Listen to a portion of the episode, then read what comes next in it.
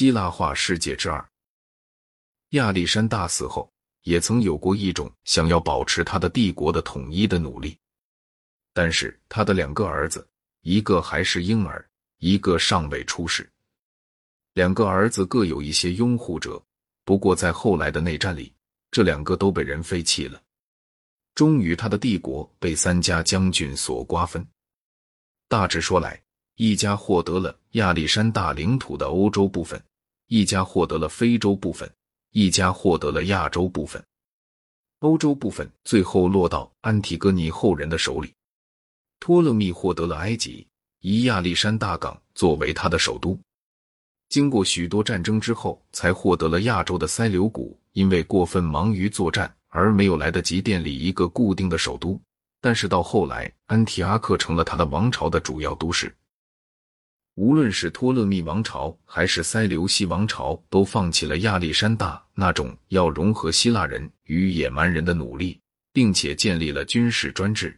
起初都是依靠着自己手下。由希腊雇佣兵所补充起来的马其顿军队建立的托勒密王朝所控制的埃及还相当稳固，但是在亚洲，两个世纪纷扰不已的王朝战争，则是以罗马人的征服才告结束的。在这两个世纪里，波斯被安息人所征服，而大夏的希腊人则日益陷于孤立。公元前二世纪，他们有过一个王叫米南德。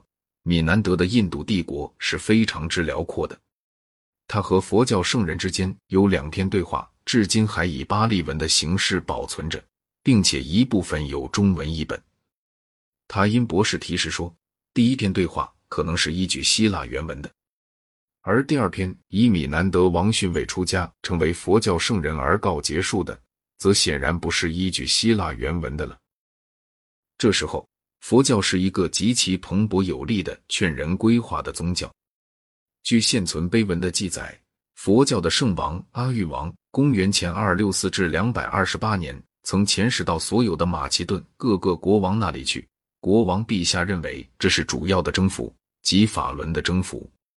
这也是国王陛下在他自己的境内，并远达六百里格之外的邻国的境内的成就。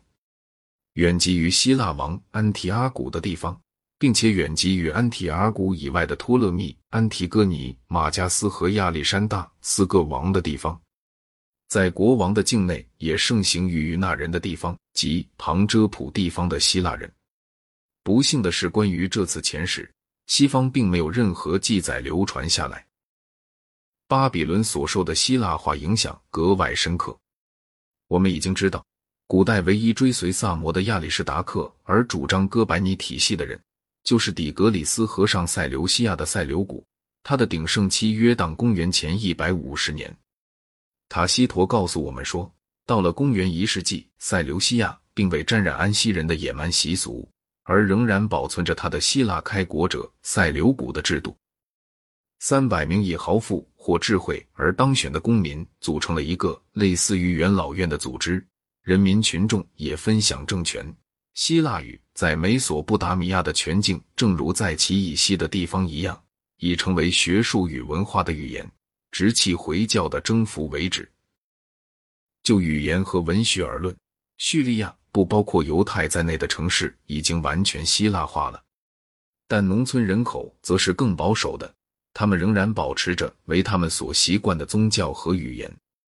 小亚细亚沿海岸的希腊城市，许多世纪以来就在影响着他们野蛮的邻居。马其顿的征服格外加深了这种影响。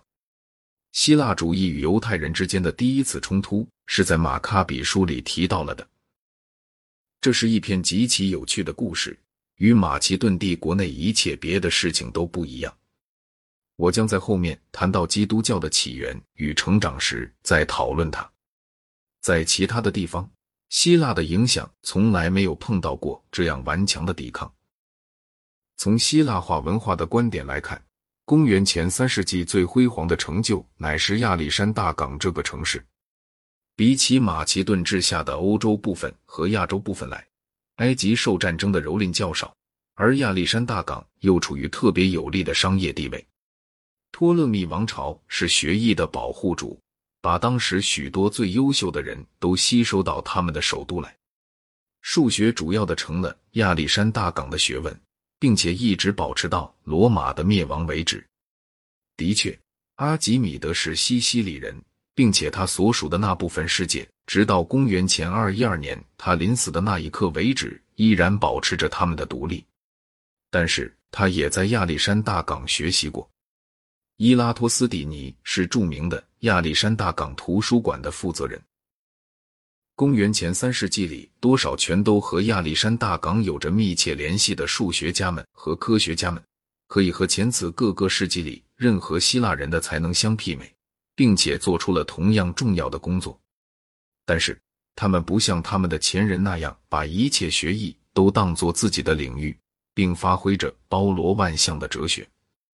他们是近代意义上的专家们。欧几里得、亚里士达克、阿基米德和亚婆罗尼都是一心一意的做数学家，他们都不渴望有哲学上的创造性。不仅在学术范围内，而且在一切领域里，这个时代都以专业化为其特征。在公元前五至四世纪的希腊自治的城邦里，一个有才能的人可以认为是样样精通的。在不同的情况之下。他可以是军人、政治家、立法家或哲学家。苏格拉底虽然不喜欢政治，却并未能避免卷入政治的纠纷。在他年轻的时候，他是一个兵士，又是一个学物理科学的人。普罗泰戈拉在向研究新事物的贵族子弟们教授怀疑主义之余，还为图里草拟过一部法典。柏拉图也搞过政治，虽然并不成功。瑟诺芬在不写他的苏格拉底也不做乡绅的时候，就去当将军以消遣岁月。毕达哥拉斯派的数学家们曾力图掌握许多城邦的政府，每个人都必须充当审判员，并担任其他的各种公职。但到了公元前三世纪，这一切就都起了变化。在往昔的那些城邦国家里，的确还有政治。但是那已经变成地方性的，而且已经无关紧要，因为希腊已经处于马其顿大军的摆布之下了。争夺权力的严重斗争在马其顿的军人中间进行着，但这里并没有原则的问题，而仅仅是互相竞争着的冒险者之间如何分配领土的问题。在行政的和技术的事务上面。这些多少都是不学无术的军人们便雇佣希腊人做他们的专家。例如，在埃及的灌溉和排水方面就曾做出了优异的成就。这时有军人，有行政家，有医生，有数学家，也有哲学家。可是再也没有一个以一身而兼任这一切的人了。这个时代是一个有钱而又没有权势欲望的人可以享受一种非常愉快的生活的时代。当然，总得假定没有掠夺成性的军队闯了进来，为某一个君主所垂青的学者，竟可以享受高度的奢侈生活。只要他们是圆滑的谄媚者，而又并不介意于成为一个愚昧无知的宫廷的嘲弄对象。但是这里却没有安全这种东西。一场宫廷革命可以把这些阿谀谄媚的贤达者们的恩主推翻。加拉泰人可以毁灭富人的庄园，自己的城邦也可能在一场偶然的王朝战争里被洗劫一空。在这种情况之下，人们都去崇拜幸运女神就不足为奇了。在人间万事的安排上，似乎并没有任何合理的东西。那些顽固的坚持要在某个地方能找出道理来的人们，就只好反求于自己，并且像米尔顿的撒旦那样认定。心灵是他自己的原地，在他自身里可以把地狱造成天堂，把天堂造成地狱。除了对于自私自利的冒险者以外，不再有任何刺激可以引起人们对公共事务的兴趣了。在亚历山大征服的辉煌插曲之后，由于缺乏一个坚强的专制主足以奠定稳固不移的无上权威，以及缺乏一个强而有力的原则足以造成社会的巩固。希腊化世界便陷入混乱之中。当面临着新的政治问题的时候，希腊的理智证明了它本身是完全无能为力的。罗马人比起希腊人来，无疑是愚笨的、粗野的，但是至少他们却创造了秩序。在自由的日子里，那种旧式的无秩序曾经是可容忍的，因为每一个公民都享有自由。但是无能的统治者所加之于被统治者的那种新的马其顿式的无秩序，则是全然不可容忍的了。比起后来对于罗马的屈服来，要更加不可容忍的多。